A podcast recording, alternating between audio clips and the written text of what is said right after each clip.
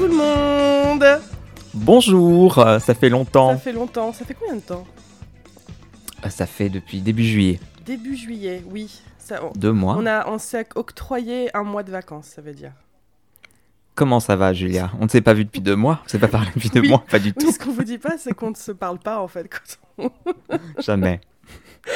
Euh, Oui, chi. euh, euh, je- oui, je vais, je vais bien. Je vais, je vais bien. Mal au dos, mais je vais bien. D'accord, c'est le. Très bien. Et toi? Euh, un peu. On, on en a un peu débriefé un peu avant. On a eu un petit mois série un peu tranquille. Oui. On n'a pas vu grand chose. Oui, euh, donc c'est- on va peut-être faire un épisode court. Enfin, on vous dit ça, ça sera, on va vous parler deux heures. hein. On- Non, mais oui, effectivement, il y, a des- il y a des périodes comme ça où il y a plein de choses qui font qu'on qu'on peut pas trop se poser pour devant des séries, et ce fut cette période. Donc, on va faire au mieux, mais on a vu quand même certains trucs. Donc, euh, donc on va Oui. d'abord euh, vous commencer par euh, notre petit point habituel euh, où nous allons vous parler de Drag Race, de. Et- ah, et tiens, est-ce qu'on est qu'on parle de, de All Star du coup? Oui. Bah oui, on- il y a eu on All a- Star cet été. on a plein de choses. À... On a All Star, on a un petit bout de Hollande, on a un petit bout d'Espagne, on, on a, on, a, on a plein de choses à dire sur Drag Race. Et ensuite, on va vous parler de quelques séries qu'on a vues. Sébastien a fini You're the Worst. euh, et sera euh, ravi de vous en parler. euh. Je suis libre. Euh, moi, j'en ai vu peu, mais je vais vous en parler quelques-unes, en particulier euh, Kevin Can Fuck Himself, que j'ai bien aimé. Euh, ensuite, un petit pitch. Et puis ensuite, on avait pensé vous parler des... de la vie qu'on a vécue à Vancouver, moi un an, Sébastien deux ou trois semaines quand il était venu me voir, euh, et de la chasse au lieu de tournage qu'il est possible de faire dans cette ville. On a assisté à pas mal de tournages pendant euh, notre séjour là-bas et on voulait vous en parler parce que on a vu des trucs un peu rigolos et on voulait vous parler de ça. Euh, donc ça, ce sera dans la dernière partie et puis c'est tout. Et puis après au dodo et, Et puis voilà. et au lit. Donc, comment on commence par quel drag race Eh ben, on va faire. On va. On va. oh, Espagne. Espagne. Espagne. Voilà. Espagne, donc oui, euh, pour si vous n'êtes pas au courant, euh, euh, Drag Ra- la firme Drag Race s'est un peu euh, étendue au-delà du territoire états-unien, puisqu'on a eu Canada, on a eu Angleterre, et on a eu Espagne. Cet été? C'était cet été en C'était cet Ouais, été, oui. c'est ça. Plus ou moins. Euh, qui, est, qui se déroulait sans RuPaul. Il n'est jamais intervenu pendant toute la saison. Euh, la présentatrice était Supreme Deluxe. euh. Et on a beaucoup aimé. On a beaucoup aimé. C'était, on est sorti de là vraiment très très content. Il y avait une super ambiance. Euh, le casting était très bien. On a bien aimé à, à peu près tout le monde. Suprême était une, euh, super présentatrice, euh, chaleureuse, euh, gentille, compréhensive, contente d'être là. Les guest étaient très sympas aussi, les permanents comme les guest juste pour un épisode. Parmi les guest il y avait une femme qui à des moments, oui, on sentait qu'elle qu'elle se connaissait pas forcément grand chose au drag, mais ça passait quand même. Elle reconnaissait un peu ses limites. À un moment, il y a eu un roast, un, ép- un épisode roast où il rigolait sou- souvent sur le fait que personne la connaissait et, et qu'elle avait rien à, rien à faire là. Elle était bonne publique. Elle a, elle a beaucoup ri avec. euh, avec beaucoup d'auto- d'autodérision. Non, on est, on est vraiment sorti. Une, une saison aussi un, un peu, un peu ornie. Ils étaient un peu tous excités. Ils faisaient beaucoup de blagues de cul. Si tu sens que US c'est quand même une série, tu sens qu'ils veulent que ce soit une série familiale, donc ils sont, ils sont un petit peu vulgaires, mais ça reste très, euh, euh, très Très subtil. PG. Espagne, euh, ils voulaient tous se sauter dessus. C'était l'été. Euh, et donc, celle qui a gagné, c'est Carmen Fa- Ferrala. Est-ce que tu es contente de cette victoire? Oui, c'était une victoire très obvious. C'était- Oui, mais ouais, elle était. À un moment, c'est devenu évident, quoi. Il y a des moments, il y a des candidats, tu dis oui, bon, bah, ça sera. elle. Exactement, même si euh, je me suis attachée pratiquement à toutes les queens, euh, c'était évident qu'elle avait, voilà, elle avait un niveau vraiment élevé. Et puis, c'était pas juste qu'évident, elle était, euh, elle était vraiment très très bonne. J'ai beaucoup accroché à son drag, à, à sa personnalité. Elle a fait un dernier lip Oui, elle était très gentille. Oui, et, euh, oh, et qu'est-ce qu'elle était belle. Oh là là. Ouh. Et Ah mon dieu, elle a fait un, un reveal de, de, de perruque euh, mythique. Euh, même ma, ma petite sœur, qui à, à l'époque ne regardait pas vraiment Drag Race, euh, quand, quand elle a changé de perruque, elle a fait Ouh, ouh, c'était ouh, c'était cool ça. Beau. Euh, donc non, on- pendant un moment quand même, j'ai j'ai presque cru que Sagittaria pouvait gagner. Euh, je- j'aurais- pu hésiter entre Carmen et Sagittaria parce qu'elle était vraiment Mm. cool. Mais, mais ouais, je sais pas, il y avait... Carmen, elle avait, elle avait, elle avait du cœur, elle avait du corps. Ouais. euh, C'est ça. Puis la série, la série nous, a, nous a offert des, des moments vraiment... euh, euh, comment dire ça? Euh, alors je sais pas à quel point c'était manufacturé ou si c'était honnête, mais je trouvais qu'il y avait des... La, la série était très organique, était très naturelle. Quand il y Mm. avait des retournements de situation ou des choses un peu... euh, euh, des choses auxquelles les juges ne s'attendaient pas, on y croyait. C'était toujours fait avec beaucoup de cœur, avec beaucoup d'émotion. Il y a eu des, des, des, des queens qui sont parties. Il y a- y y Oui, bah, il y a eu le, le départ de, de, de Inti, je vous- que, que j'ai plutôt bien aimé. Et oui, il y a un moment, il y a une queen qui dit euh, non, mais en fait, je veux pas. Elle, est, elle est dans le bottom, donc elle est censée lips- lips- lip-syncer à la fin. Et, euh, et euh, Suprême de Luxe choisit entre celles qui ont lip-synché, donc qui sont en bottom à la fin, qui part et qui reste. Et elle, elle a dit non, mais en fait, je pars, je rentre chez moi, euh, j'en ai, j'en ai marre. Vous voyez, vous, on, on se comprend pas avec, avec, avec les juges. Je suis en difficulté depuis plusieurs épisodes. je- ça m'amuse plus, j'arrête. Et Suprême de Luxe est- y est allée et elle a plutôt bien géré, géré le truc. Elle a discuté avec elle, elle était ferme et ouverte à la discussion. Et à un moment, quand Inti a dit non, mais c'est mort, elle a fait ok. Et ouais. Suprême a fait ok, il n'y a pas de souci, on, arrête. Et euh, je, te- je te prends pas la tête, je sens que tu, ça c'est un, que tu es décidé dans ta situation, que ça va juste euh, apporter que du négatif, que j'insiste ou quoi. Donc euh, on arrête là et voilà. Et l'autre, Ouais. elle est toute seule sur scène. Oui, C'était drôle. c'était c'était un chouette lip sync, même si j'étais. Elles en ont reparlé à la réunion et je pense que no harm feeling, pas de rancœur entre tout le monde, c'était plutôt sympa. Elles avaient l'air toutes très proches les unes des autres aussi. C'était même s'il y avait Oui. les, les petites tensions habituelles, c'était quand même un groupe euh, vachement soudé. C'est toujours agréable quand même euh, ce genre de casting. Ouais. Et non, c'était c'était Et puis ils génial. faisaient tout le temps la fête, ils chantaient, enfin les Gus Jet chantaient, euh, Oui. dansaient en même temps que les lip sync. Non, franchement, il y avait une ambiance. On a découvert plein de chansons, euh, de, chansons espagnoles, de la pop espagnole du coup et de la variété espagnole.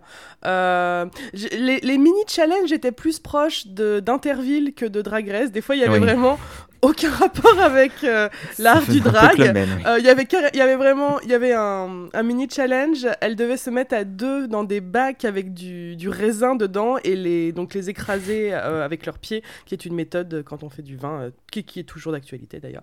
Et donc elle devait celle qui qui, qui qui écrasait et faisait le plus de jus. C'était très amusant à regarder mais je me disais oui ça, c'est- qu'est-ce que ça fait dans Drag Race? Mais je ne m'en suis pas plaint c'était très très drôle donc non franchement s'ils peuvent nous faire une deuxième saison comme ça euh, Ouais. nous manque C'était, euh, j'ai l'impression que pas beaucoup de gens l'ont regardé. Enfin, les, je, sur, sur mon Instagram, il y a pas mal d'influenceurs et de journalistes en- américains que, qui, qui suivent Drag Race et j'ai vu per- peu de gens euh, parler de Espagne. Et c'est fort dommage parce que c'était une de mes plus belles saisons de toute la firme Drag Race. Et vraiment, gros Ouais. coup de cœur pour Suprême de Luxe. Elle est, elle est ma, ma nouvelle euh, juge préférée de tout ce qui a été fait hors, euh, hors de ce que, de, que RuPaul présente. Euh, Elle a vraiment. Puis j'ai l'impression qu'elle elle était pas si connue que ça. Enfin, elle était un peu au, au même niveau que les. Bah, je ne sais pas de première main, mais de ce que j'avais compris, c'est que par exemple, Poopy Poison, Était en tout le monde pensait que c'était elle qui allait Ouais. présenter en fait. C'est ça. Enfin, qu'elle était du même. euh, Peut-être aussi connue que Suprême de Luxe. Après, je, je sais pas ce qu'il en est vraiment. Je connais pas du tout la scène. Oui, je voilà. juste la Prohibida et ça, s- et, et ça, ça s'arrête là. Non, non, mais en tout cas, ouais, elle, est- elle était très émotionnelle. En même temps, comme tu disais, elle était ferme mais, mais très tendre. J'ai jamais vu une, une, une, une présentatrice Mm. pleurer autant à chaque fois qu'une queen devait partir. Enfin, tu sentais qu'elle y mettait beaucoup de cœur. J'aimais beaucoup ses looks aussi. Elle était magnifique à chaque fois. Euh, et puis les, les, les, deux petits juges, les deux Javier, là, ils étaient super, euh, super mignons. Il y, en a un, pareil, il avait toujours les yeux mouillés, ils étaient tous en train de pleurer à chaque fois. C'était... Non, c'était charmant. Ils sont ornis et ils pleurent. Voilà, c'était charmant. Vrai, charmant et très prenant. Euh, un sans, oui, quasi et sans tu faute. Te sens plus proche culturellement de l'Espagne, de cette culture. Mm, mm. Donc c'était vraiment sympa à voir. Et donc on a eu tout All Star qui n'avait pas commencé euh, encore quand on. Oh, je sais pas. Mais on a eu All Star et qui était. Alors que tu pensais de ce All Star? Il était bien. C'était bien. J'ai vraiment eu du mal au début, je ne sais pas pourquoi. Euh, mhm. Mais ça a fini par. Euh, la saison a fini par me, me prendre et surtout. enfin, je suis folle de joie pour la gagnante de, de cette, de mhm. cette saison. Bah, on peut, on peut, en, on peut en parler quand même. donc, Kylie a gagné. C'était vraiment un, une, une situation où je ne je n'arrivais pas à deviner qui allait gagner. C'était assez agréable. Il n'y avait pas de. Comme on en avait déjà parlé, c'est vrai que s'il y, avait, y avait une saison pour laquelle on aurait pu faire gagner deux personnes, c'était celle-là. Alors, je suis pas trop d'accord. Ouais. Parce que je trouve qu'elles avaient toutes les quatre fait un parcours si exceptionnel que. que en fait, n'importe laquelle des quatre m'aurait amplement satisfaite, mais par contre, si je voulais que une profite bien de sa victoire. Oui. C'est parce qu'elles étaient vraiment, pour moi, elles étaient toutes les quatre quasi au même niveau. Et, hmm. et euh, c'était pas un problème de, dans. Euh, comment on dit ça? En, en départager euh, deux. C'était laquelle des quatre va hmm. gagner et celle qui gagne doit gagner quoi. C'est, elles ont eu un trop beau parcours.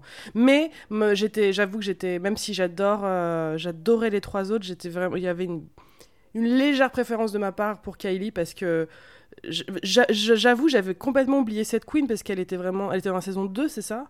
3 Elle était dans la saison 2, elle est partie très très vite, elle est partie au Snatch Game. Ah oui, d'accord, oui, donc c'était au début. Mais j'avais vraiment. Je l'avais complètement oublié.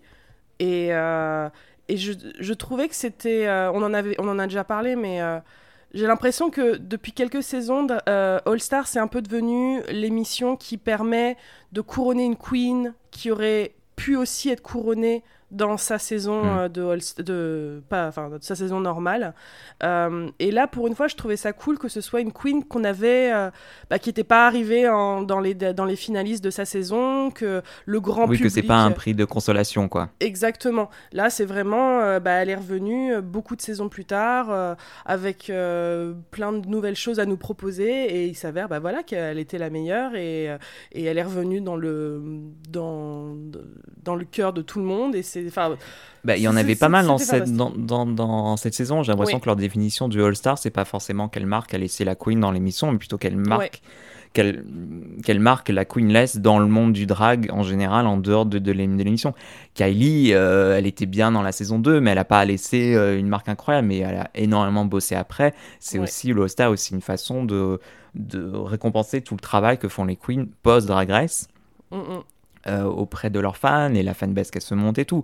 Euh, Gigli aussi, Gigli elle a pas arrêté, elle a pas arrêté de tourner dans plein de séries, euh, elle, euh, s'est formée aussi une fanbase autour d'elle.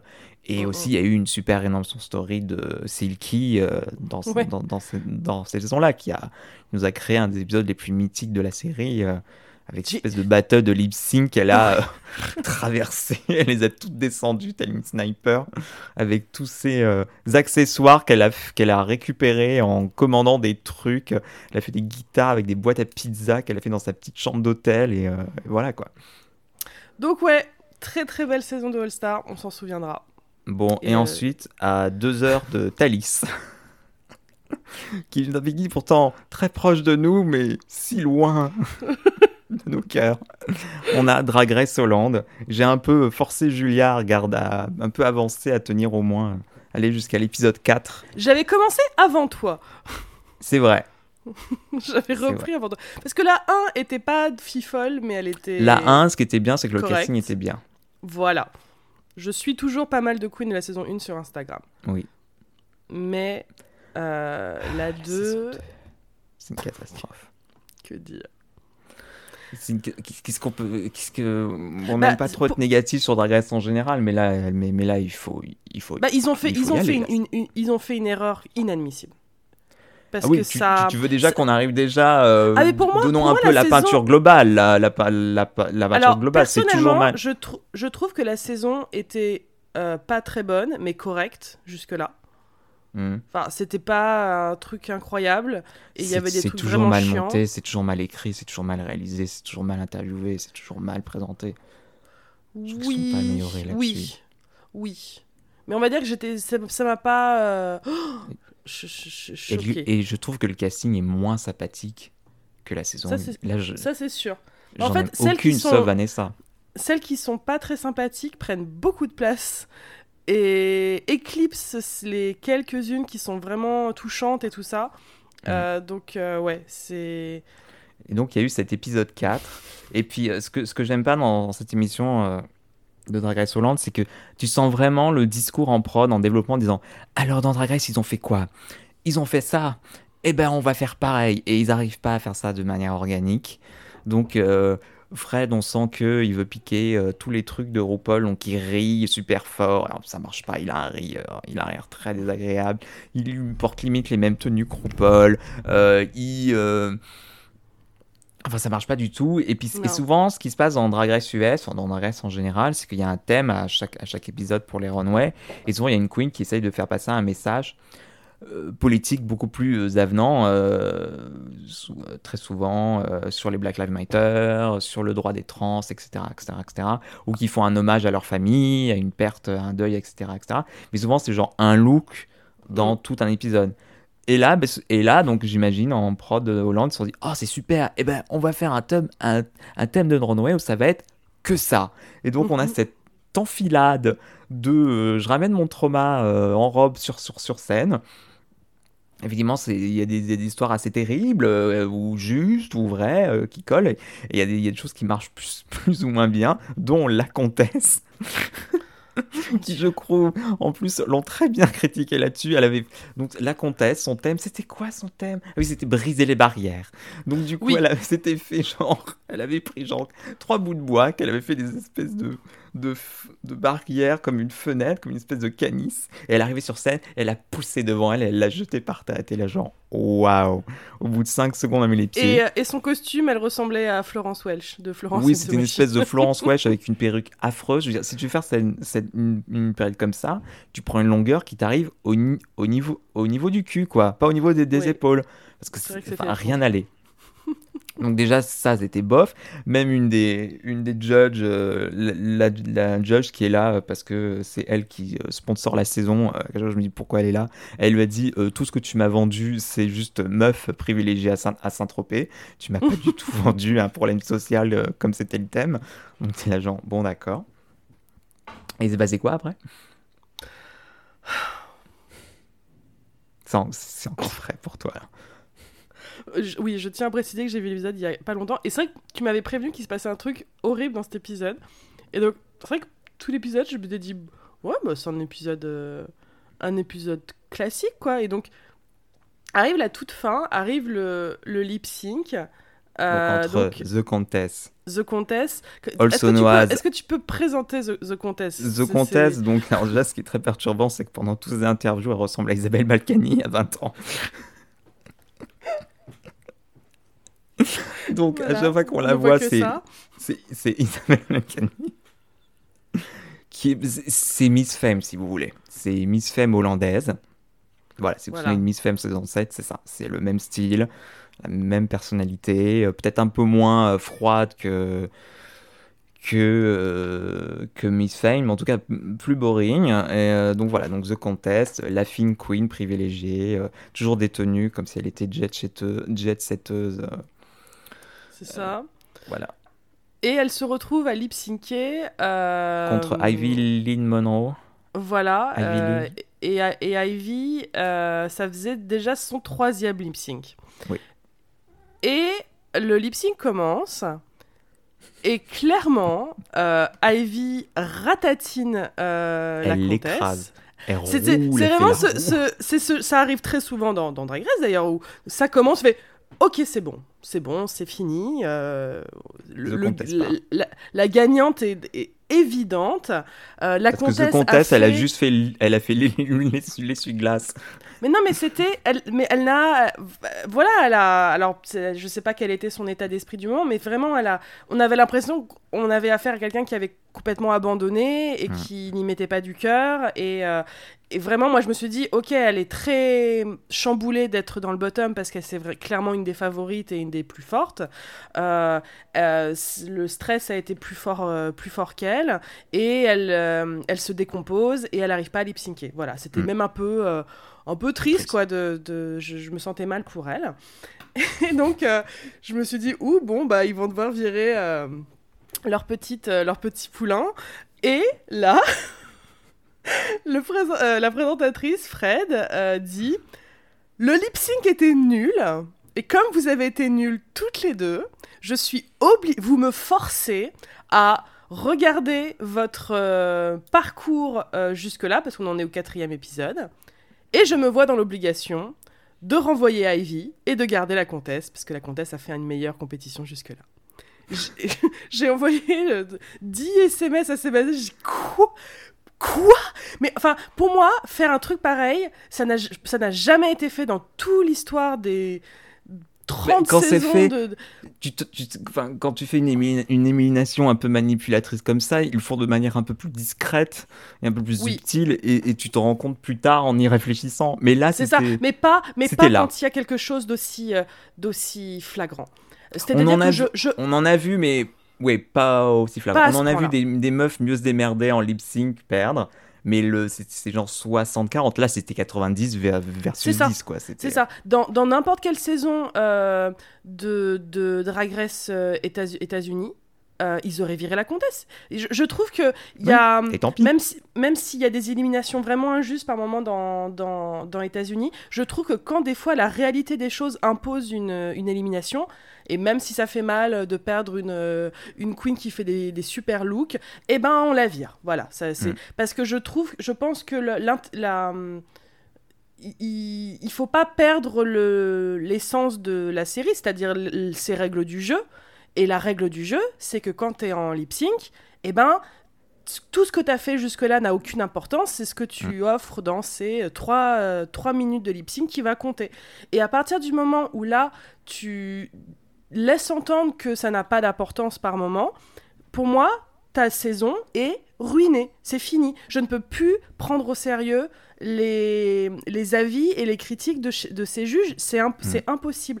C'est, euh, j'ai- trouvé que c'était vraiment, vraiment dégueulasse de faire un truc pareil. Et euh, vu la tête d'Ivy, je pense qu'elle n'était pas ravie non plus parce que Bah oui. elle est partie vénère, on est d'accord. Enfin, Bah c'était- oui, ça se voyait tout- énormément. c'était- juste n'importe quoi. Non, non, c'est, ça m'a. Mais je suis outrée qu'il se soit Ah non, mais je, me suis levé de mon fauteuil, j'ai hurlé, je pense que tout l'immeuble m'a entendu, j'ai pesté pendant un quart d'heure en faisant les 100 pas dans l'appart. C'était, mais, euh, abominable. Ouais, non, c'est. Ouais, c'est. Je, je continue juste pour Vanessa, qui est un rayon de soleil. En Oui. plus, il y a eu l'épisode d'après, c'est l'épisode des makeovers, qui est plutôt. C'est rare un épisode de makeover raté. Euh, où il y a toute leur petite famille qui viennent, et les looks en drague, c'est très très mignon. Il y a Vanessa, il y a son mec qui vient, qui est trop Oh. choupi, qui est trop gentil. Tu dis, oh mais Vanessa, elle est, elle est tellement merveilleuse et gentille et rayonnante. Et en plus, elle a un mec qui voit ça et qui lui renvoie, et c'est de la genre, oh c'est mon OTP de toute la firme Drag Race. Ils sont euh, trop mignons. J'ai pas compris ce qu'elle faisait dans. Elle était pas dans le bottom, mais presque, alors que je trouve que son look était magnifique d'ailleurs dans, dans l'épisode euh, Oui, des statements là. Ouais. Je... Le, le- du coup, le, le drama a aussi un peu éclipsé. C'était My Little Pony qui avait, euh, qui avait fait euh, le look sur l'addiction de son père. C'était elle oui. Et j'avais Oui, oui. bien aimé. Je, je trouve qu'elle était vachement émouvante. Bah, ils en parlent euh, après dans l'épisode make- make- Makeover parce qu'il y a quelqu'un de sa famille qui vient. D'accord. Parlent. Oui, il était pas trop mal ce machin. Non, mais il y, a des- y a des bonnes queens, hein, mais c'est vraiment là, ce qui s'est passé, c'est- intolérable. Puis, puis on- tu vois, on, on parlait de Drag Race, euh, c'était euh, Espagne qui était euh, très culturellement, l'Espagne très culturellement présente, il y a des lip en espagnol. Hollande, il n'y a rien d'hollandais. Enfin, ils ont lip que, la, que sur du Katy Perry et du Britney Spears, des chansons qu'on a, qu'on a déjà vues Euh, limite dans l'épisode de All Star qu'on voyait en même temps en, par- en, en- en parallèle. Si, les moments où ils font des trucs hollandais, c'est assez cringeant, comme un moment où ils se sont mis en espèce de survette et ils ont dansé sur, la, sur la musique techno. C'était trop bizarre, je ne connaissais pas du tout cette danse. oui, enfin voilà. Enfin, c'était genre, non, mais il faut, il faut arrêter. Il faut que Fred parte et laisse la place à Raved Van Dorst, qui est un super guest judge qui est venu de temps en temps, qui avait remplacé Fred dans la saison 1. Je sais pas si tu te souviens. C'était, je sais plus quel épisode. Tu sais, à un moment, c'est le, le présentateur présente le challenge, elle se prépare, et puis après, le présentateur arrive et il fait un peu un, un tour de, de table, un peu, un peu comme tes profs qui, qui viennent te voir. Alors, vous en êtes où? Euh, Et Fred n'était pas là. Peut-être pour une sorte de Covid ou une sorte d'emploi du temps. Et euh, c'est euh, Raven Vanders qui l'a fait. Euh, et, qui, et, qui- et ça marchait super bien. Ça marchait dix fois mieux que Fred. C'était genre une évidence. Il, Eh bah oui. Il était sympa, il réagissait bien, il posait les bonnes questions, il, il, euh, il était vachement plus charmant, euh, beaucoup plus agréable à l'écran. C'était, ça marchait du tonnerre de Dieu. Et il revient en guest judge pendant, euh, pendant deux épisodes. Là, on dit mais, mais oui, mais faut qu'il reste. Enfin, il faut qu'il remplace Fred. c'est pas une drag queen, tant pis, mais merde quoi. Euh, non, non, mais oui, parce que ouais, il y a, ça- y a un truc qui marche pas avec, euh, avec Fred. C'est... Ouais. Il crée tout le temps. Oui. Je me fais agresser ver- ver- verbalement par lui à chaque épisode. Bon. Bon, ça fait une demi-heure qu'on parle de Drag Race, mais Oui, assez il y, négatif il y avait beaucoup de choses à dire. Euh, à suivre. à suivre. Eh bien, Sébastien, euh, qu'as-tu vu Alors, comme euh, série donc j'ai fini You're the Worst. Enfin. La, la, la, Et tu sais quoi? C'est c'est quoi la grande, la grande ironie de ça? Je n'ai aucun souvenir de la dernière saison. C'est-à dire Ah que c'est en réécoutant le dernier podcast ce matin, en allant faire mes courses, que je me mets à parler de You're the Worst et je me suis dit, mais attends, j'ai fini You're the Worst? J'ai regardé sur mon euh, bêta série. Ben oui, j'ai fini. Mais ça se termine comment? Je n'ai aucun souvenir de la dernière saison. Enfin, plus ou moins, mais je sais pas du tout ce que j'en ai pensé. J'avais peut-être plein de choses intéressantes à dire, mais Ouais. c'est sorti de ma tête. Qu'est-ce qui se passe à la fin? Il, il meurt? Non, non, non, euh, personne ne meurt quand même. Non, ils finissent ensemble, ils finissent ensemble, euh, voilà quoi.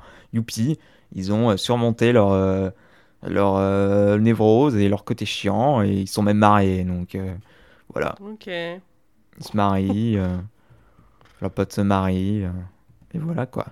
Heureux. Donc, euh, d- vas-y, donne une note finale à You're the Worst. Sur combien? A, B, C, D. Un C. Ah ouais, quand même. Je pensais que t'allais faire un, un B-. Oh non. Ah, on peut mettre des moins? Bon, Oh. un C plus alors. Waouh. Ouais, non, ils m'ont fait perdre beaucoup de temps. Tu t'en souviens de cet épisode de Community où ils apprennent que les plus et les moins, ça ne compte pas? Ah C'est bon? juste pour... euh, Oui, c'est Annie, je crois, qui apprend que... En fait, c'est juste pour, le... pour faire plaisir à l'élève, mais Hmm. que foncièrement, si t'as eu un C+, t'as eu un C. euh. et, elle- et ça provoque une, une riot dans... dans la... dans la machin. Bref, désolé, je suis en train de revoir Community en ce moment. Donc voilà, je suis désolé, il n'y a Euh. pas de, de grande redemption Oui, c'est un peu anti, anti, Ouais, je suis climax cette fin de, de toi regardant You're the Worst. C'est un peu anticlimatique. Bon, Et toi, qu'as-tu vu? Euh, donc moi j'ai vu peu de choses, mais le peu que j'ai vu était pas trop mal. Euh, j'ai commencé une nouvelle série euh, qui passe sur AMC aux États-Unis qui s'appelle Kevin Can Fuck Himself. Euh, elle met en scène euh, l'actrice de Schitt's Creek, euh, la, la fille qui s'appelle Ann- Annie Murphy, Oui, celle qui chante. euh, Alexis. A little, a little bit Alexis. Euh, donc c'était son projet post Schitt's Creek. Et le concept est très très intéressant. Tu, tu, vois, tu vois ce que c'est, euh, Kevin Can Fuck Himself Tu oui. as déjà entendu parler? Oui. D'accord. Euh, je sais plus si je t'en ai déjà parlé. Mais en gros, euh, qui- euh, cette série reprend le, cette- ce, ce- ce running gag, on va dire, dans l'histoire des sitcoms euh, états-uniennes, euh, que souvent, quand on, une sitcom parle d'une famille, comme euh, Touche pas à mes filles ou. euh, je, je, je, connais que celui-là, mais enfin vous voyez ce genre de sitcom. Oui, Love and Marriage. Oui, sûrement. Mar marié deux enfants en français. Oui, c'est ça. Ah, ça s'appelle pas, ça s'appelle comme ça, marié deux enfants. D'accord. mais donc généralement, on dit, on prend le, gars qui joue le mari, on prend un acteur qui est. Alors, j'aime pas parler de, de, de, beauté parce que c'est si subjectif, mais euh, on va dire euh, un peu quelconque euh, physiquement et l'actrice qui prennent pour jouer sa femme est toujours une femme techniquement super belle et que dans la vraie vie, entre guillemets, jamais ces, ces, deux personnes ne seraient en couple, machin, machin. Euh, et surtout que le mari prend beaucoup de place dans ces séries euh, comparé Oui, que c'est un bon à rien, que c'est un enfant euh, adulte. Ça, ça va, ça va au-delà du physique. oui, et puis c'est un trope qui est assez récurrent et beaucoup dans les pubs d'ailleurs, où ce côté, en fin de compte, il faut vraiment que ce soit les femmes qui s'occupent de la du ménage, de la bouffe et des enfants parce que les, les, mecs sont, sont, sont nuls à chier. Donc c'est un truc qui veut se dire faussement positif en mode Ah, vous voyez que les mecs sont nuls et qu'ils ils partagent pas les trucs, mais c'est un peu de la. Heureusement que de l'incompétence performative pour euh, que ce soit l'autre qui fasse le boulot à sa place. quoi. C'est ça. Et qu'il y ait une fausse admiration pour cette femme forte euh, qui, euh, qui porte la maison elle-même et tout ça.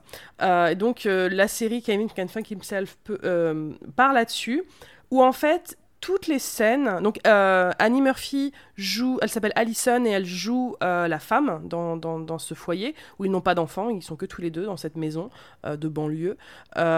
et euh, toutes les scènes qui sont en présence de son mari euh, sont filmées comme une sitcom, multicam, avec des rires enregistrés, avec des couleurs euh, hyper hyper flash, des répliques très téléphonées, ce genre de choses. Mais dès que le mari sort de la pièce, l'esthétique de la série change complètement. Tout devient... Alors déjà, on passe du multicam au une caméra, donc une série euh, pas, pas sitcom, on va dire, par exemple. Ça devient un peu Breaking Bad, on va dire, visuellement, la série. Ça devient hyper sombre, hyper gris, il n'y a aucune couleur. C'est et, on n'est que du, du point de vue de cette femme qui, qui est son mari de toute son âme, euh, ce mari qui est... Euh, un espèce de, de, bébé ambulant. Euh, enfin, c'est, il, est il, en est euh, irréaliste complètement comme personnage. C'est plus une caricature qu'autre chose. Mais donc, on peut très bien comprendre pourquoi elle, euh, elle, déteste son mari à ce point-là. Et elle, elle décide de le faire assassiner, en gros. Son, but, c'est de tuer son mari. Tellement elle, elle en est arrivée au point où c'est même le divorce n'est même plus euh, une option pour elle. Elle veut, elle veut carrément le faire payer en fait. Elle dit il m'a fait trop de mal, je veux le je veux qu'il meure, je veux qu'il meure, voilà. Euh, donc la série va un peu nous nous faire euh, jouer sur la moralité de ces choses. Est-ce que vraiment ce monsieur mérite de mourir? Mais c'est c'est très très drôle. Le, je trouve que le concept s'épuise un peu. Il y a que 8 épisodes dans la première saison. et je, c'est pas une série que j'ai regardée d'une traite. Je, me suis un peu ennuyée par moments. Je crois qu'en fait, le ton si gris et si maussade de, de la série m'a un peu foutu les un peu foutu le cafard un peu par moment en fait et c'était pas une série que j'avais hâte de remettre mais c'était pas vraiment la faute de la série euh, mais le concept est tellement bon que, que je vais la continuer, ça c'est sûr et certain. Tous les acteurs sont super bons. Euh, Annie Murphy est géniale. Euh, on a aussi une actrice que je connaissais pas du tout qui joue sa cette femme qui devient en fait sa, sa meilleure amie. comment elle s'appelle? Elle s'appelle Marie Hollis Inboden, cette actrice, qui ça explore aussi l'amitié entre femmes d'une manière vachement touchante. Voilà, je, j'aime, j'aime bien cette série. Euh, je crois que c'est Rashida Jones qui l'a produite et je ne connais pas du tout la, euh, la créatrice de cette série. Je, je ne l'avais euh, jamais croisée. Elle s'appelle Valérie Armstrong. mais ouais, très bonne idée, très bon concept, plutôt bien exécuté et je continuerai en saison 2. Et en France, elle est sur, elle est sur Prime Video. Mhm. Très bien. Voilà. Sympatoche. Qu'as-tu vu d'autre, Sébastien? Eh bien, ce week-end, j'étais chez des amis et euh, qui m'ont fait découvrir euh, deux séries d'animation. pour enfants, ados, jeunes adultes, on va dire. on va commencer on a commencé par Barbie et sa maison de rêve. Barbie et sa maison de rêve. C'est très sympathique. Je pense que si vous traînez pas mal sur Internet, vous avez déjà croisé des mèmes de Barbie. Vous avez déjà croisé des extraits euh, de Barbie en animation de synthèse un peu, un peu vieillotte. donc ça date de, 2012. Et, euh, et c'est très très drôle. J'ai vu deux épisodes. Je me suis bien amusé. Et franchement, j'ai bien envie de continuer. C'est très, euh, c'est très cartoonesque. C'est très méta. ça brise beaucoup le quatrième mur.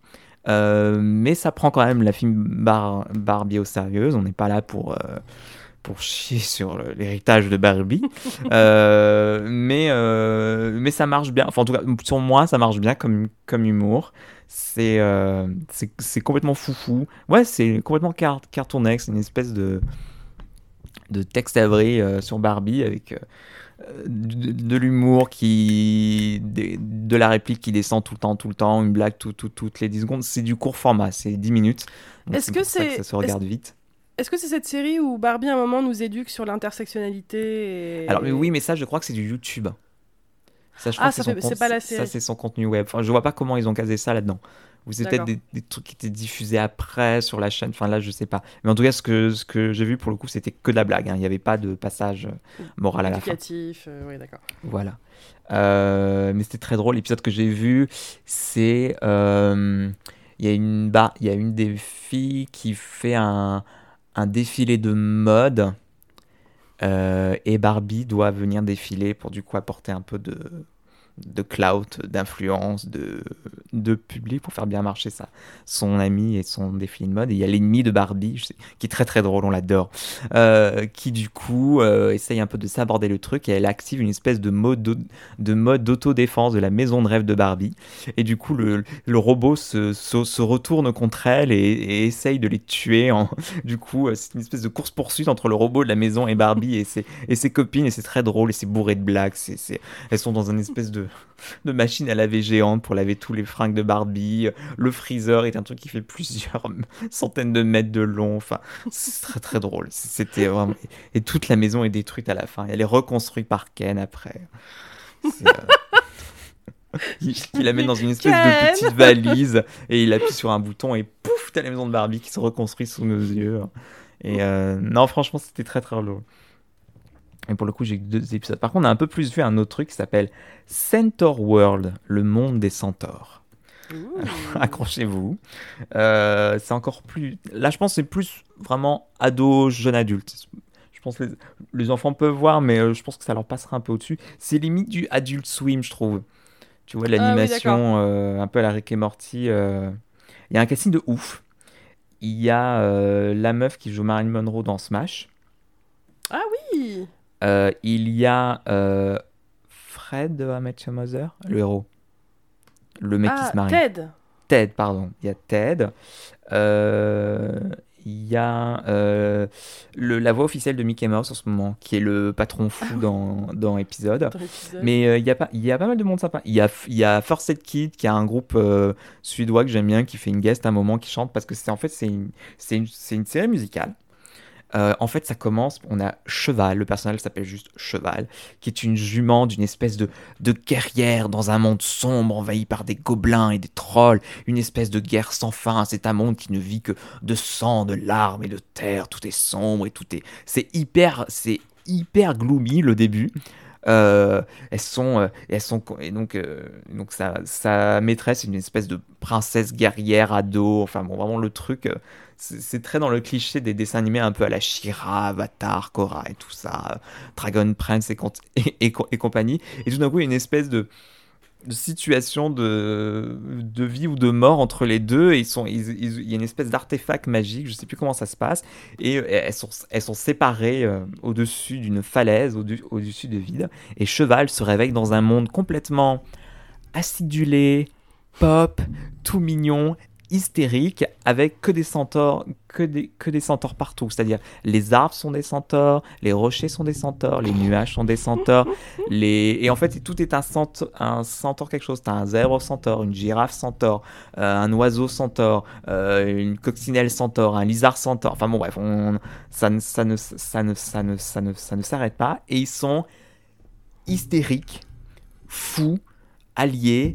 Euh, ils, ils, font de la magie. Euh, un de leurs pouvoirs, c'est qu'ils arrivent à cracher des espèces de petits œufs minuscules avec leurs pattes, mais du coup, qui deviennent conscients sur le moment, donc ils, ils deviennent fous parce qu'ils comprennent pas c'est, c'est quoi le monde dans lequel ils sont, qui ils sont, quel est leur but dans leur vie, donc ça devient n'importe quoi.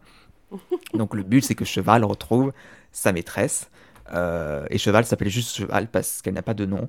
Et du coup, et euh, les chansons sont super sympas. C'est des chansons très Disney, euh, très le cœur à la main et tout, et euh, très très honnête. C'est super bien chanté. Ah oui, la meuf qui joue sans, qui joue le cheval, c'est euh, elle jouait dans Orange is the New Black. Elle s'appelle Kimiko Glenn.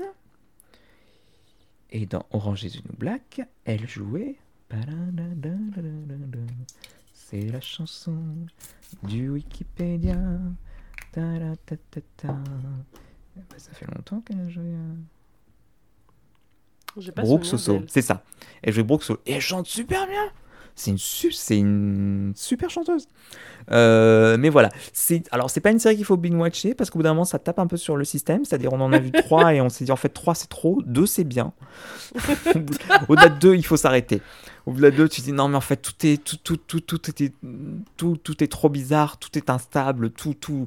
Au bout d'un moment, il faut faut revenir à une narration plus linéaire et plus, et, et, et plus normale. Mais c'est très très drôle. J'ai beaucoup beaucoup beaucoup ri de mon cœur. C'est euh, ça, se, ça se, je pense c'est vraiment le truc que tu aimes ou tu, ou tu détestes. C'est-à-dire si re, regardez le premier épisode. Si vous aimez pas, ne continuez pas. Euh, je pense pas. C'est pas le genre de truc genre mais si après tel épisode, c'est non non c'est c'est euh, c'est what you see is what you get. What you get. voilà. Donc c'était sympa de, de regarder ça. Bien. Et eh bien voilà, ça vous fait plein de séries à, à tenter. Et euh, tu es prêt pour pitcher, Sébastien? Oui, je suis prêt. Pitch, oh mon pitch, quand t'as petit creux, prends dans ta poche un pitch ou deux. Je sais pas ce que c'est.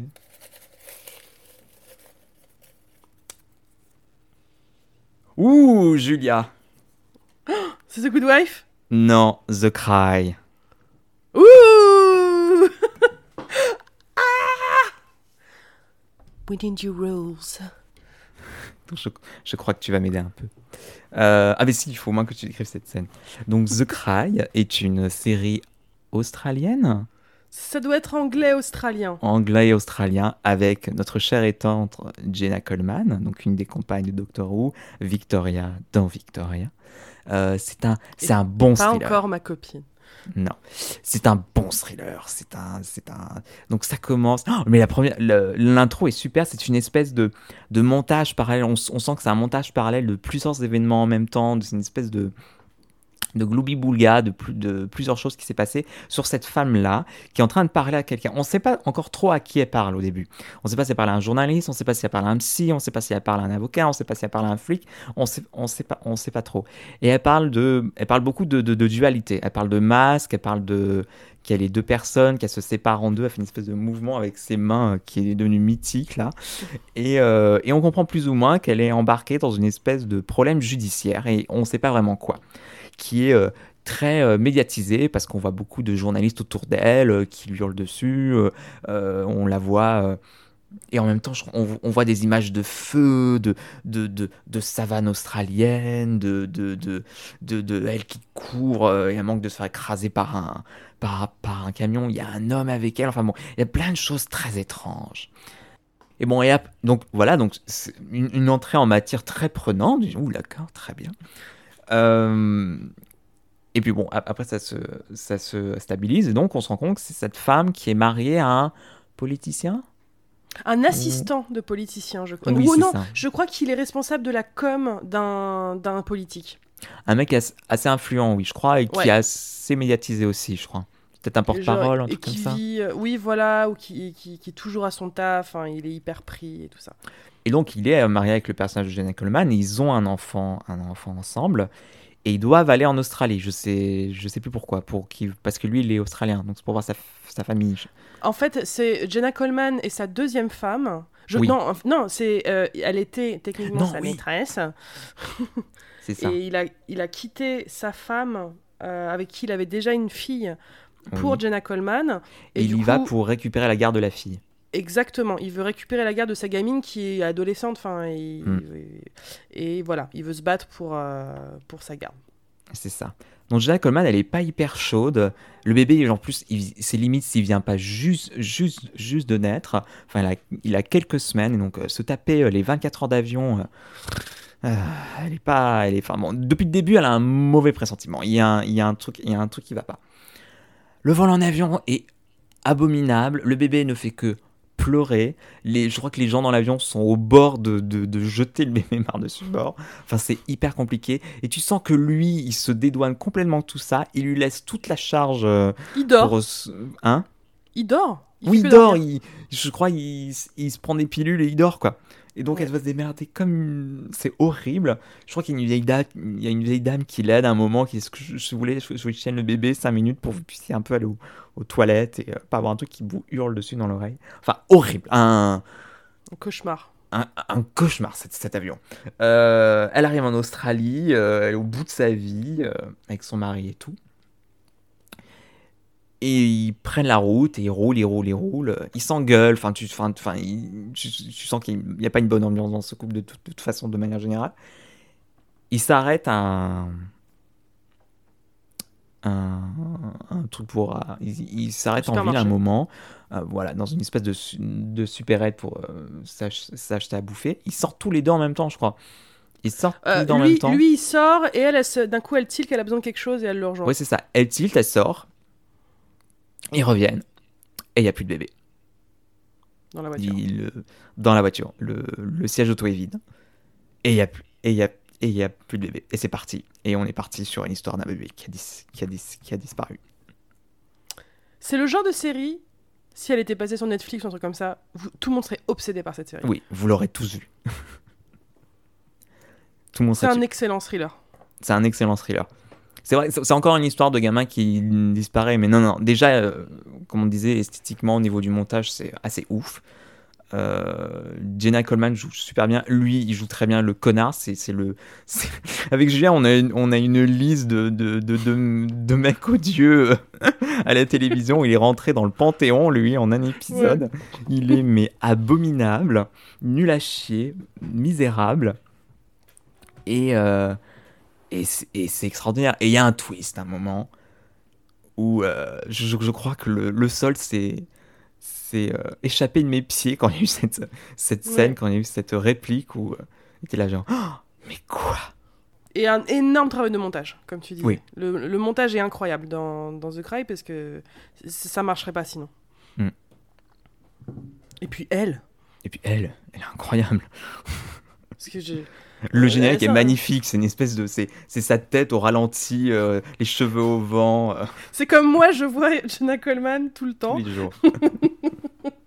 au ralenti, cheveux au vent. non, mais c'est vrai que c'est une actrice qu'on. C'est pas qu'on attend. on- on- tout le monde est d'accord pour dire qu'elle est bonne et tout ça, mais c'est une incroyable actrice, Jenna Coleman. Mm. Et je trouve que The Cry, c'est une preuve que. Elle est, elle est excellente, elle, est- elle a un range incroyable, elle, est- elle a un timing comique génial dans Doctor Who, elle, est, elle, elle- elle brise le cœur dans, dans The Cry, enfin c'est... Ouais. C'était... Ouais. Il y a pas beaucoup d'épisodes, je crois. Ouais, 5 je crois. Ouais. Non, franchement, ça Et c'est une mini-série, donc c'est vite regardé. Bon, ouais, bon thriller. Je crois que c'était l'adaptation d'un roman. Ou d'une nouvelle, un truc comme ça. Mm. Mais... euh, Ah non, mais ouais, regardez The Cry. Enfin... c'est... Ouais, c'est ce genre de série que on a l'impression d'être les deux seuls au monde à l'avoir vue. Mm. Euh, bah, parce qu'elle n'a pas été vraiment diffusée euh, dans le monde entier. Et c'est excellent, c'est excellent. C'est excellent. ça m'a un peu appelé Broadchurch. Tu te mets à, à soupçonner tout le monde. Tu te Ouais. dis non mais c'est lui, non mais c'est elle, non mais. Et, et tout le monde y passe quoi. Ouais, ouais, ouais, c'est exactement ça. Et puis c'est c'est c'est c'est c'est hyper intriguant comme on disait que le, le montage était un peu euh, désordonné et on avait on a un peu des flashbacks, on a des flash forwards, il y a des choses un peu structurées. T'es t'es tout le temps en, en, Ouais. en tension, en recherche de compréhension. Tu commences à faire des hypothèses, essaies de lier les choses et euh, et euh, enfin c'est pas c'est pas tout, tout le temps, hein, c'est juste des, des petits moments qui euh, qui euh, sous- saupoudrés dans les épisodes, mais ça marche bien et ça te suffit à renouveler ton intérêt et à te dire mais qu'est-ce qui se passe quoi? Qu'est-ce qui Mm. s'est passé?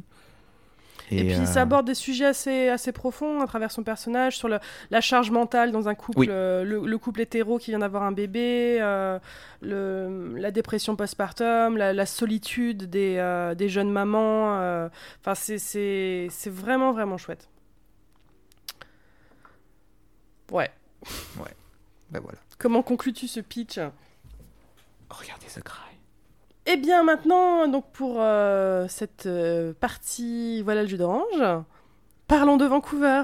Où se trouve Vancouver C'était il y a 10 ans, Julien. C'était il y a 10 ans. Il y a 10 ans, exact, quasi jour pour jour, là, je m'envolais pour, euh, pour Vancouver, qui était donc en, en partie. Je, je- en fait, je voulais aller au Canada. Euh, aussi parce que je voulais pas aller aux États-Unis euh, et le Canada était est une euh, un pays beaucoup utilisé pour les tournages et en tant que petite jeune étudiante en cinéma, je voulais aller dans un pays où il y a pas mal de, tournages et d'opportunités cinématographiques. Donc il y a beaucoup de tournages à Montréal, énormément de tournages à Toronto, et on appelle Vancouver le... Je crois, je crois qu'on l'appelle le Hollywood bis en fait, parce que c'est... Ça, qui- la force de Vancouver, donc si vous connaissez pas cette ville, elle se situe à- complètement à l'ouest euh, du Canada. Elle est près de Seattle, euh, de- voilà, dans la, Ouais. la côte ouest euh, de- des Amériques. Euh, et elle offre un range de, de paysages euh, incroyable. C'est-à-dire, si tu veux une série qui se passe au Texas, euh, tu peux trouver des paysages qui vont au Texas à Vancouver. Si ça se passe au bord de la mer, il y a la mer. Si tu cherches de la neige, il y a la montagne. Euh, Si tu veux de la ville, le downtown fait très, euh, fait très New York, fait très Chicago, fait très ce que tu veux. Je, je crois quasiment tous les Avengers, enfin, pas mal d'Avengers sont tournés là-bas, non? Enfin, pas mal de films de Ah super-héros sont tournés à Vancouver, non? Non Non. Ah non. Bon. Non, je pense qu'ils peuvent. euh, Marvel peut se permettre de ne pas tourner au Canada pour Oui, non, tu as raison. Euh, Non, c'était plutôt. euh, c'est les Twilight qui étaient tournés à Vancouver. Voilà. Ouais. C'est généralement si vous voyez une série qui se passe à Seattle ou en Bah, Oregon, tout Stargate a été tourné à Vancouver. voilà. Donc dès que vous voyez des villes dans Stargate, c'est Vancouver. Tout Battlestar, Euh, enfin beaucoup de séries de SF étaient tournées à. Vancouver parce que je pense Beaucoup que Sci-Fi, super- Sci-Fi est un peu canadien, je crois, non? Euh, oui, en partie. Beaucoup de séries canadiennes sur Sci-Fi, effectivement. Euh, quasi toutes les séries de la CW sont tournées à Vancouver aussi. Tout ce qui est Arrow, The Flash, Supergirl. The L Word Super- était tourné à Vancouver. J'étais Oui. persuadé que c'était tourné à Los Angeles parce qu'ils ont très bien caché le fait qu'ils sont en fait au Canada. Mais, Et si, euh, X-Files. X-Files est très connu pour être. euh, pour être... Alors, petite anecdote d'ailleurs sur X-Files, elle est, elle est tournée au Canada pendant les cinq premières saisons, et je crois que c'était un souhait de David Duchovny et de Jen Anderson de ne plus tourner à Vancouver au bout d'un moment, ce que je peux comprendre puisque leur famille était, euh, était à Los Angeles et qu'ils voulaient tourner à Los Angeles du coup. Et du coup, à partir de la saison 6, X-Files est tourné à Los Angeles, et ça se voit énormément... euh, euh, même visuellement. Euh, et c'est dans cette saison qu'il y a un épisode un peu mythique avec, le avec euh, Brian Cranston qui joue le, personnage principal de Breaking Bad. Je rappelle que le créateur de Breaking Bad était un des scénaristes principaux d'X-Files. Et c'est un épisode où Mulder est, avec ce, est pris en otage dans sa propre voiture avec ce mec à l'arrière, qui a en fait une espèce de puce dans sa tête qui explose s'il ne bouge pas à une certaine vitesse. Donc en gros, il doit rouler en voiture constamment euh, parce que sinon sa tête explose. Et c'est un épisode qui se passe que sur la route parce qu'il prend en joue Mulder et il dit roule, roule, roule. Et euh, c'est le genre de- d'épisode qui n'aurait pas pu être tourné à Vancouver parce qu'il y a un truc que Vancouver n'a pas, c'est les grosses autoroutes. Euh, et donc du coup, ils ont tourné cet épisode dans le grand désert de Los Angeles avec ses autoroutes sur des centaines de kilomètres. Et ils avaient expliqué que c'était pour montrer, bon voilà, regardez maintenant ce peut, le genre d'épisode qu'on peut tourner maintenant qu'on n'est plus à Vancouver. Donc voilà, ça c'était la petite anecdote. Mais, mais donc, euh, il est très probable quand vous vous baladez à Vancouver que tout d'un coup vous voyez, euh, généralement c'est des panneaux qui sont très reconnaissables si on les cherche, euh, grandes flèches orange et avec des trois lettres.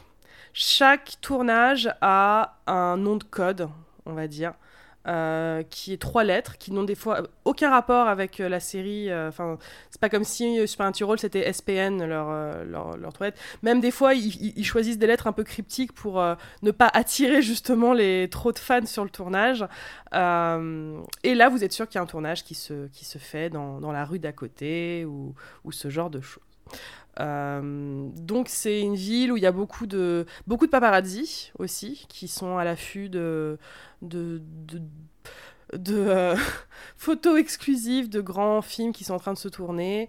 Euh, il y a une communauté de fans très très avide de euh, chercher où se trouve tel truc. Le... Il y a des hashtags sur Twitter pour dire Tain, j'ai vu Fringe sur telle rue, de telle heure à telle heure, machin machin. Donc c'est, on va dire que c'est une activité à temps plein pour certaines personnes de, de chercher des tournages à Vancouver. Et on en a vu quelques-uns. On en a vu quelques-uns. Euh, donc nous, on est allé avec euh, notre amie Yasmine euh, te rejoindre à Vancouver pendant deux semaines. On s'est loué un petit, un petit Airbnb, c'était sympa et on s'est dit bon bah on va, on va aller croiser des tournages et bon il n'y avait qu'à, il n'y avait qu'à se pencher pour les ramasser. Et, En plus, parce que vous êtes venu début mars, ouais. et mars à Vancouver, c'est la période où se tournent les pilotes oui. pour, pour la saison d'après. Et on est tombé. Alors je sais plus si c'était un accident ou pas. On est tombé sur le tournage, sur un tournage de Fringe. Euh, non, vous, vous saviez où c'était. Oui, on, Euh, sav- on, on- on savait où c'était. Et euh, on a failli. Genre, on était assis dans un parc.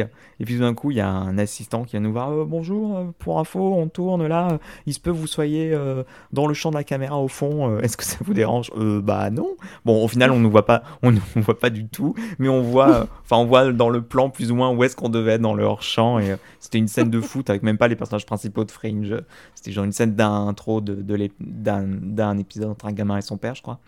Et euh, mais voilà, c'est pour dire à quel point c'est là, quoi. C'est dans la rue, il suffit de descendre et euh, il y en a absolument dans.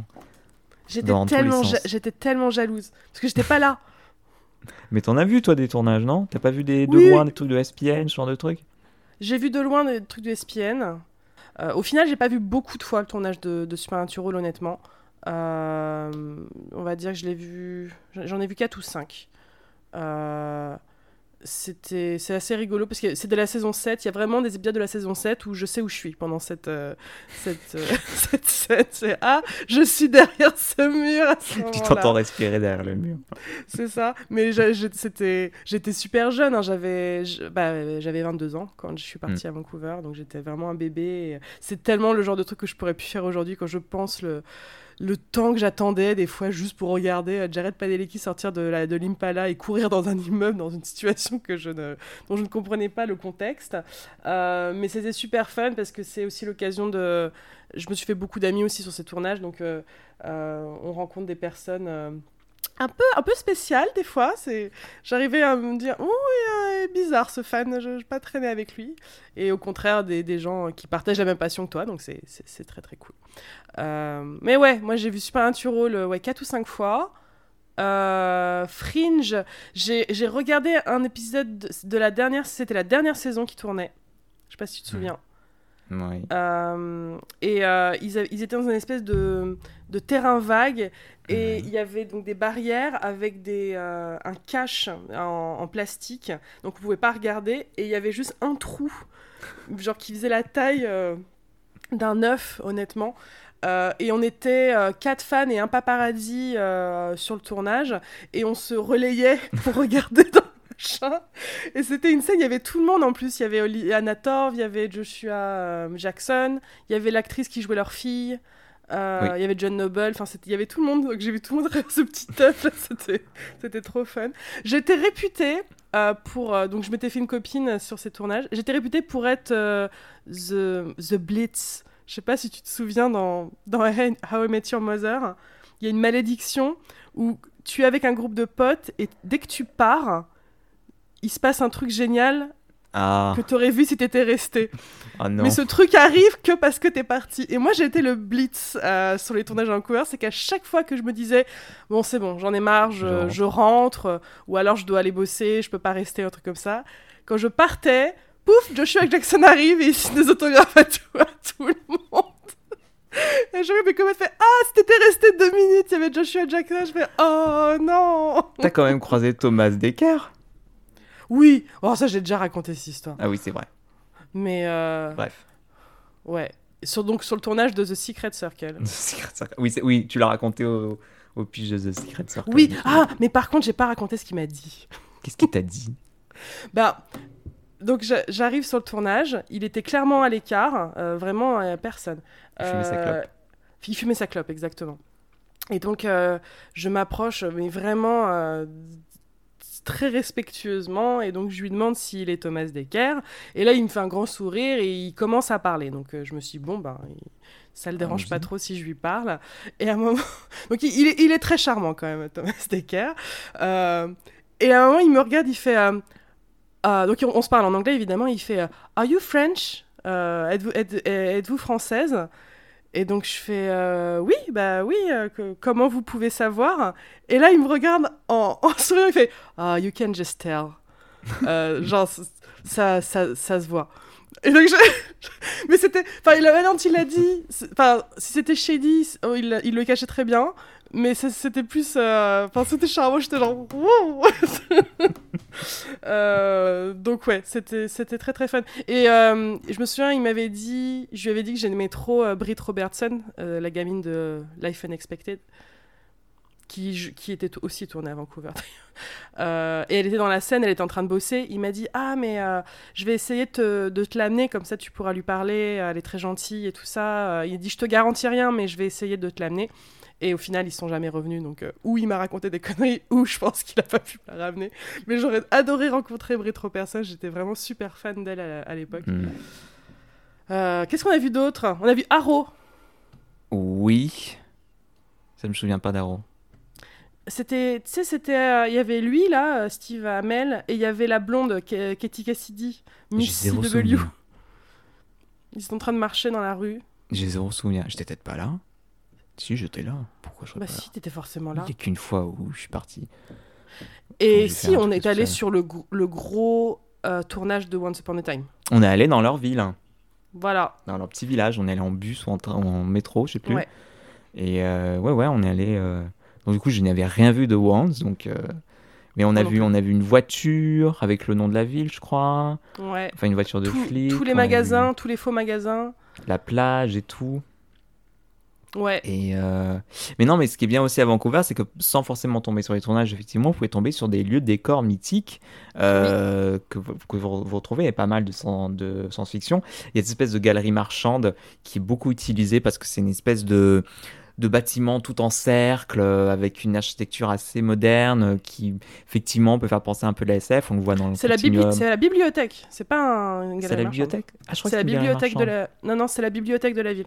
D'accord, donc c'est la bibliothèque de Vancouver. Si vous tapez ça, je pense que vous reconnaîtrez le lieu. C'est un lieu qu'on voit dans Fringe quand il y a une dimension parallèle, c'est où il y a le QG de la, de la section Fringe.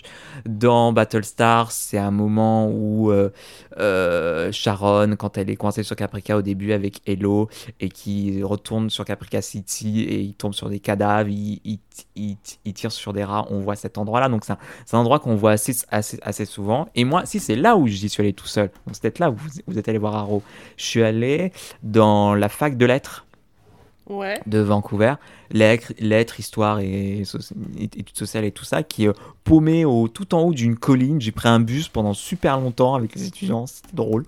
Euh, et donc c'est un endroit qu'on voit beaucoup dans Stargate et dans Battlestar. Dans Battlestar, c'est le centre-ville de Caprica City qu'on voit, où, il y a cette scène avec numéro 6 et le bébé, où euh, on voit Laura Roslin qui va dans une fontaine à un moment. Euh, c'est aussi la planète des Tolan dans, dans, dans, dans Stargate, cette espèce de, de, de place avec des espèces de couloirs couverts en carré comme ça. euh. donc en fait, c'est juste une, une fac de lettres. Euh, tout ce qu'il y a de plus bien. Donc c'est assez rigolo d'être là-dedans, de essayer de retrouver des plans qu'on qu'on a, qu'on a, qu'on a en tête. Je me suis un peu paumé là-dedans. C'était euh, c'était très sympa. À un moment, je suis tombé sur l'association LGBT de l'époque, enfin de l'époque, euh, qui doit être cheval, mais je suis tombé, voilà, pardon, je suis tombé sur une asso LGBT. Je vois une espèce de drapeau euh, de rainbow flag à travers une fenêtre. Je dis ah l'appel. Donc j'y suis allé, j'étais allé voir, on a discuté, c'était c'était c'était drôle. On, il me parlait de safe space et tout, qui n'était pas du tout des, des discussions qu'on avait il y a 10 ans. C'est c'est fou comme ils étaient précurseurs, les Canadiens, ils sont forts là-dessus. Mais euh, non, franchement, c'était franchement très sympa. Et, euh, et Vancouver, il y a beaucoup de choses à voir à Vancouver en, de- en dehors de tout ça, mais quand on a un ordre de série, c'est assez rigolo de, de taper sur internet et chercher les endroits comme ça. Mais Vancouver, c'est tout petit, hein. on dirait Mm. que c'est- c'est grand, mais c'est tout, est, tout peut se faire à, à pied, en fait. Enfin, Donc le en- centre-ville, parce que quand tu vas vivre Oui. à Vancouver, tu vas plutôt vivre en banlieue où c'est vachement moins cher. Oui, oui. Mais une fois que tu es dans le centre-ville, oui, c'est vraiment un taille humaine. On dit, humaine, on dirait limite une, une ville de Sims. Exactement. Et c'est comme ça que tu peux tomber sur des lieux de tournage en fait, parce que tu marches, en fait, tu- tout le monde marche à Vancouver. Il y, a des- il y a que des bus. Alors si, euh, quand, vous, quand fréquentez Vancouver, vous arrivez à reconnaître la, les, les bus vancouveriens qui s'appellent Translink. Et euh, quand on, si tu regardes une série, d'un coup on voit un bus Translink derrière, fait Ah C'est euh, Tu peux entendre aussi les, les passages piétons qui font du. Oui, qui ont une espèce de repère sonore ouais. Il y avait des. pour t'aider à traverser. Donc, Niveau, accessi- niveau accessibilité, euh, c'était plutôt. Bon, il y avait sûrement des trucs à revoir, mais elle était plutôt en. Enfin, j'avais jamais vu ça, moi, personnellement, quand j'y Mm. étais en 2012. Et, euh, et ouais, il y avait- il y, a un- y a un signal sonore à chaque, euh, à chaque passage Chaque piéton. piéton ouais, au, au centre-ville. Ouais. The Couve. The Couve. Puis il y avait les, les studios aussi qui sont à Barnaby, on Oui. ça. Bah, c'est là où il y avait Stargate. Ouais. Voilà, c'est là où, où Sanctuary était tourné parce qu'ils n'ont pas les moyens de tourner en, en location, c'est-à-dire euh, hors du Ouais. studio. Donc ils étaient toujours. À chaque fois qu'il y avait sur le hashtag tournage de Sanctuary, à chaque fois c'était impossible d'y aller parce que bah, ils étaient en studio, c'était à Barnaby Mm. et c'était euh, pas possible de la regarder. On, on pouvait peut-être y croiser Amanda Tapping euh, et, sa, et sa grue. Euh, enfin voilà. C'est une très belle ville. En tout cas, si vous cherchez une destination au Canada, il n'y a pas, y a pas, euh, y a pas débat. Il n'y a pas débat. Et euh, voilà, vous avez de la nature, de la forêt, de la montagne, de la Et plage, les mu- des musées. et des musées. Il y a un zoo. Ah oui, on est allé au zoo voir des. Non, à l'aquari- à l'aquarium. Il à l'aquarium. On est à l'aquarium. Euh, La nature est vraiment pas loin. Il y a le Stanley Park. Et Il il y a- il y avait un bar sympa où on était allé. Oui, le, le Barney Stones. C'est ça. On s'était bien amusé. On avait pris, on avait goûté des Purple Nurple. C'était le, le shot que prend du- Dean dans Friends. Non, Dean dans Supernatural. Et on dansait sur du Martin Solveig. C'était vraiment 2010. Oui, c'est vrai que c'était l'ère de Martin Solveig. Euh, Non, mais ouais. Meilleure année de ma vie. Et je, je mets, je mets dans mon top 5 des meilleurs moments de ma vie le moment où je vous ai vu quand vous avez débarqué euh, à l'aéroport. J'en revenais pas. Le, le- le bonheur qui était en moi à ce moment-là est incomparable. C'était genre. euh, des, mi- des, des milliers de kilomètres de chez toi et t'as tes deux meilleurs amis qui sont là, là, qui sont. C'était trop génial. Bref, on reparlera de Vancouver sûrement à d'autres occasions, mais ça vous donne une petite idée et euh, des, des petites idées de, de visite si vous y allez. Exactement. Et ben voilà le jus d'orange Et ben voilà le jus d'orange. Euh, vous avez peut-être remarqué que euh, notre page Tipeee n'est plus. Enfin, du moins, elle est inactive. pour la bonne raison que nous l'avons supprimée. Euh, je, on ne sait pas si vous avez vu dans, la presse, il y a, quelques semaines, non, la semaine dernière, euh, des, propos intolérables qu'ont eu les, têtes de, Tipeee, donc qui est une plateforme euh, participative sur laquelle quelques très gentils fans de la chaîne nous, aidaient financièrement depuis un an ou deux maintenant. Euh, et euh, il était devenu impossible pour nous euh, suite à ces, à ces propos qu'on répétera pas, mais que voilà, vous, vous pouvez très bien, si vous tapez ça sur Google, vous allez trouver des articles qui en parlent. Mais c'était devenu impensable pour nous de rester sur cette plateforme. Donc du coup, on a supprimé la plateforme. Euh, elle sera supprimée complètement à partir de novembre. C'est pour ça que techniquement, elle est toujours en ligne parce que le truc ne part pas euh, dès la suppression. Mais on ne peut plus interagir avec, c'est-à-dire qu'on ne peut pas prendre de, enfin, on peut pas prendre de nouveaux tipeurs et, de- et tipeuses euh, maintenant qu'elle est désactivée. Et donc voilà, pour l'instant, on ne s'est pas mis sur une nouvelle plateforme. On y réfléchit, voir si laquelle on prend, quand on la prend. En tout cas, voilà. Si vous avez des conseils. Oui, si vous en connaissez certaines, euh, on est ouvert à toute nous- proposition. Pour nous, voilà, pour nous orienter sur des Euh, idées. Donc les, les personnes qui nous, qui nous soutenaient sur cette plateforme ont été mis au courant. On a envoyé euh, un message à tout le monde pour expliquer ce qui se passait. Euh, mais voilà, on tenait aussi à le dire à, à tout le monde si, euh, si vous cherchez peut-être à, à- à nous rejoindre. Mais en tout cas, c'est l'occasion de, de nouveau remercier euh, l'aide financière qu'on a eue euh, ces dernières années qui, qui a été très très très agréable. Et, on, on vous remercie beaucoup encore une fois et euh, on, se réinscrira sûrement sur autre chose. Mais voilà, c'était très important pour nous de, de fermer cette, euh, cette page Tipeee parce que c'était juste pas possible. Exactement. Voilà. Voilà. Quelque chose à rajouter? Non, la rentrée démarre. Il y a des choses que tu attends, Cyril, là, pour cette nouvelle rentrée? Euh, Matrix C'est ce que j'allais dire. On attend pas mal de films. Suffit Matrix. Avec Julien, on est obsédé par le trailer de Matrix. On se le passe image par image. On a quasiment tout analysé. À qui appartient ce pouce? Non, honnêtement. On compare les, les paroles de la chanson qui passe derrière sur les plans qui passent. Mais n'empêche, tout colle. hein. Ils ont... Cette bande-annonce est colle. vraiment bien faite. C'est euh, c'est vrai que cette chanson est un, peu, est un peu cliché dès que les gens veulent, veulent raconter des histoires un peu tripantes. Mais là, pour le coup, ça, ça colle très bien à l'histoire. Exactement. La chanson de Jefferson Airplane. La chanson était écrite pour Matrix, de toute façon. Exactement. D'ailleurs, je sais pas si t'as remarqué, mais il y a un conte qui est adapté de Matrix. Ça s'appelle Alice au pays des merveilles. Et en fait, ils se sont inspirés, Ah bon? ils se sont ah inspirés ben. de Matrix. Eh ben, je, je, je, je chercherai l'audiobook. Ouais, c'est super. J'adore quand il y a des faux contes comme ça qui sont, qui sont mis euh, à disposition. Euh, non, qu'est-ce que j'attends Euh, Si, j'attends Midnight Mass, la nouvelle série de, de Mike Flanagan, euh, mon Mhm. réalisateur, un de mes réalisateurs préférés, qui avait fait The Haunting of Hill House et Bly Manor. Et j'ai très très hâte de Midnight Mass. J'ai l'impression que ça, ça arrive de plus en plus vite, mais ça s'éloigne de plus en plus. Je, je- je veux que ça sorte là, je veux avoir peur. J'attends The Great British Bake Off et, euh, et Drag Race UK. Ben oui. Et euh, American Crime Story, on va peut-être pas en parler, mais euh, t'as eu un- une impression un peu mais là sur le premier? Enfin, C'était- Ça n'avait rien un- d'extraordinaire, on va dire. D'accord. Mais j'attends la suite. C'est ça- Ok. c'est pas, pas mauvais. Ok, très bien. Et toi? Euh, J'attends pas grand chose non plus. Ok, et ben on vous invite à, à aller regarder le trailer de Matrix 4. enfin, c'est ce, que je- c'est ce, c'est ce que je vais faire dès qu'on aura raccroché. Exactement. bon. Eh bien, des On vous fait bisous Des bisous. et, et à bientôt. À bientôt. Ciao. Bye. Bye. Bye.